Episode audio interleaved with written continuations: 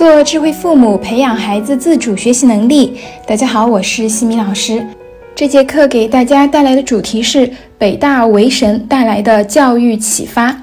前一段时间呀，北大的维神的一段采访的视频火了。事情的起因呢，是他在北大接受采访的时候，抱着水瓶，拎着两个馒头，头发蓬松凌乱，眼神呢看上去有点迷离，相貌平平无奇，说起话来呢还有一些磕巴。于是呀，就引起了很多键盘侠的调侃和嘲笑，说他这就是北大的学生吗？这个样子能找到对象吗？好像看起来不太聪明的样子，等等。但是当他的庐山真面目的背景被曝光之后，人们都傻眼了。这个人叫韦东奕，在北大号称为神，保送至北京大学。他是连续两届国际数学奥林匹克竞赛的满分金牌获得者。当网友们知道了这些之后呀，都发出了阵阵的惊叹，神的世界简直跟我们凡人是不能企及的。于是呀，这个视频就火了。那从为神的这一个视频当中，给到我们带来了一些什么样的教育启发呢？啊，首先呢，我觉得第一点啊，在任何一个顶尖的领域，天赋都是第一位的，再往下才能够谈到努力、勤能补拙的程度。像这个维神，他在很小的时候就在数学方面展露了非常惊人的天赋。他的老师是这样子评价他的：说韦东奕是一个拥有敏锐数学思维且极具有天分的人。更重要的是，他还有一颗持之以恒的心。我们教育孩子也一样，要懂得去善于发现孩子的天赋，并且呢，在他有天赋的领域当中去努力帮助孩子做到更好。那如何来发现孩子的天赋呢？第一点就是去看一下孩子他有没有兴趣。第二个，看一看孩子在这个领域当中是不是比其他的孩子做得更好。一般可以从文科、理科、体育、艺术这四个方面去识别孩子。需要注意的是，当我们发现孩子某方面比一般的人发展的早，不要去过于的高兴或者用力过猛。有的家长啊，比如说看到孩子对音乐有天赋，就直接会给孩子报各种各样的乐器的兴趣班，结果呢，这样的做法反而会让孩子对音乐产生了厌恶感。有的孩子可能多方面有潜能，有的孩子可能只有某一个方面有潜能，有的孩子呢可能一方面也没有。但是别着急，随着时间的推移，孩子在这一方面会逐渐的开始表现或者趋于平稳。慢慢的，他所有的能力就都会具备了。其次呢，我们要帮助孩子把天赋给坚持下去。天赋经过正确的引导，让孩子去变成一辈子的习惯。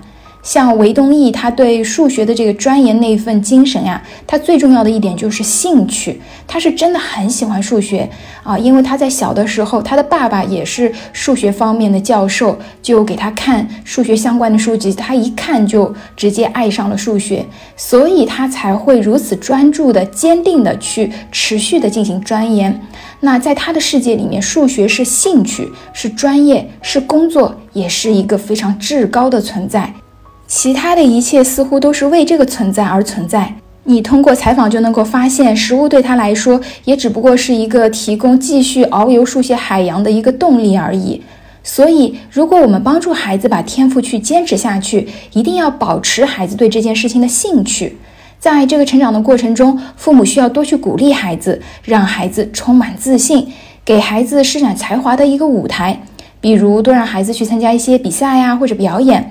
每一个小的展示的机会都会成为孩子自信心的来源，让孩子在不断的小成功中去总结成长和体会到的成就感，并且引导孩子去看到自己的进步。如果孩子在这个领域上面遇到了困难，父母则要保持平和的心态去引导和帮助孩子克服困难，这样子孩子才会有动力去继续的坚持下去。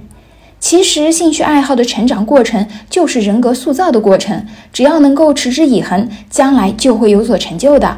那需要说明一下的是啊，我并不是鼓吹大家把孩子培养成像维神这样子的，因为维神呢，他在数学领域是一个天才，但是据说呢，啊，据维东一的老师们评论说，他的一个生活自理以及人际交往方面是需要弥补的。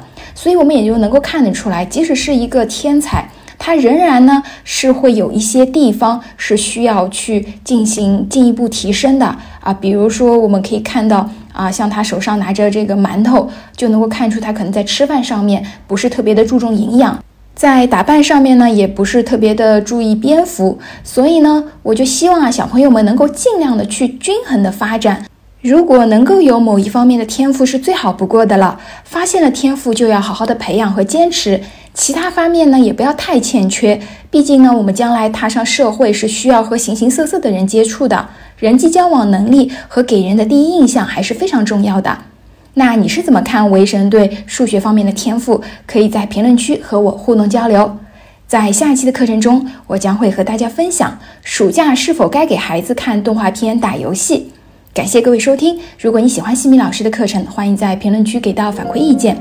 在节目的最后，西米老师给大家送福利了。关注我们的公众号“西米课堂”，后台回复“绘本”就可以免费领取海量高清绘本故事读物。绘本故事每周都会持续更新，快来领取吧！